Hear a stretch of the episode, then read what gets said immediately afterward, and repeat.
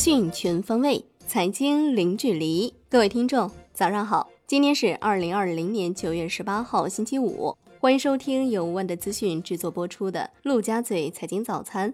热点聚焦：国务院常务会议确定，政务服务跨省通办和提升获得电力服务水平的措施，要求按照两个毫不动摇，支持国有企业和民营企业改革发展。阿里云智能发布第一台云电脑无影，硬件设备全部集中在云端的数据中心，可无限扩容升级。阿里还发布了第一款机器人小蛮驴，同时发布机器人平台正式进军机器人赛道。蚂蚁消费金融获银保监会批准筹建，成为全国第三十一家获批筹建的持牌消费金融公司。蚂蚁集团为蚂蚁消费金融最大股东。持股比例是百分之五十，A 股宁德时代、千方科技、愉悦医疗亦参与筹建。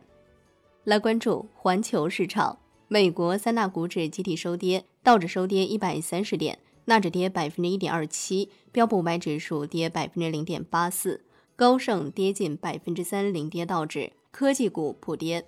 美联储暗示将长期维持低利率政策后，市场情绪谨慎。欧股全线走低，亚太股市收盘全线下跌。康麦斯黄金期货收跌百分之零点九六，报一千九百五十一点五美每盎司。康麦斯白银期货收跌百分之零点八，报二十七点二五五美每盎司。国际油价集体走高，New Max 原油期货涨百分之二点零二，布油涨百分之二点五六。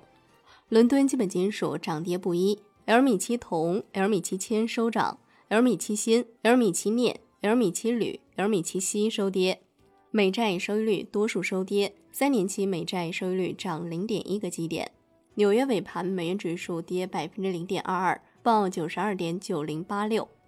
宏观方面，新版鼓励外商投资产业目录已结束征求意见，商务部正会同发改委认真研究，争取尽早公布。另外，中欧投资协定谈判第三十二轮谈判即将在下周举行。央行公开市场九月十七号开展一千一百亿元七天期逆回购操作，当天有一千四百亿元逆回购和两千亿元 MLF 到期。来关注国内股市，A 股早盘震荡走软，上证指数收跌百分之零点四一，科创五零涨百分之二点五一，万德全 A 跌百分之零点一二，两市成交额七千三百五十八亿元，北向资金全天净买入四点三九亿元。贵州茅台放量跌超百分之三，遭北向资金大幅净卖出二十一点二三亿元。香港恒生指数收跌百分之一点五六，成交一千一百七十七亿港元。恒生科技指数跌百分之一点七三，小米集团跌逾百分之六，京东跌近百分之四。石油股逆势走强，中海油涨逾百分之二。科创板上尾新材 IPO 中，三百九十九家询价机构统一报价为二点四九元。多位市场人士表示，存在机构串谋的可能性。上交所已就此事询问相关询价机构。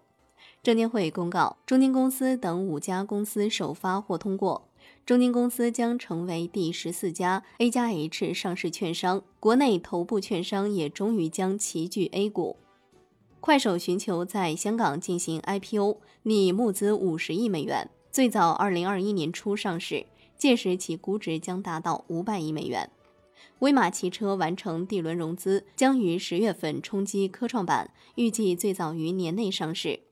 楼市方面，农业农村部正制定农地入市指导意见，让集体建设用地能够有机会与国有土地同价同权入市。易居地产研究院发布报告，全国一百个城市居住用地价格同比上涨百分之九点三，走出偏热区间，步入温和区间。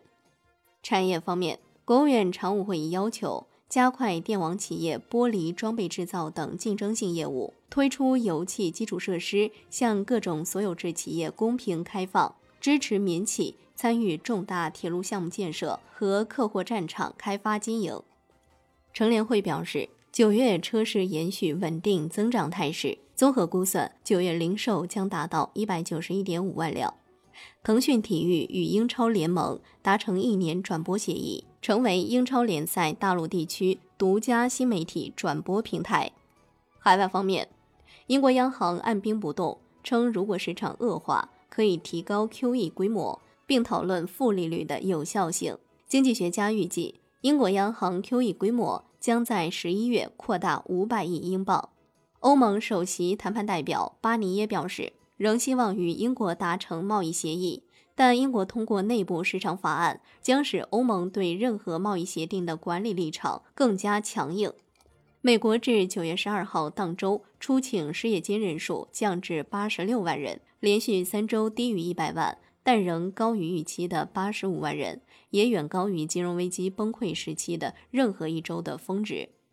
来看国际股市，欧盟委员会将考虑是否需要对资本市场进行直接监管。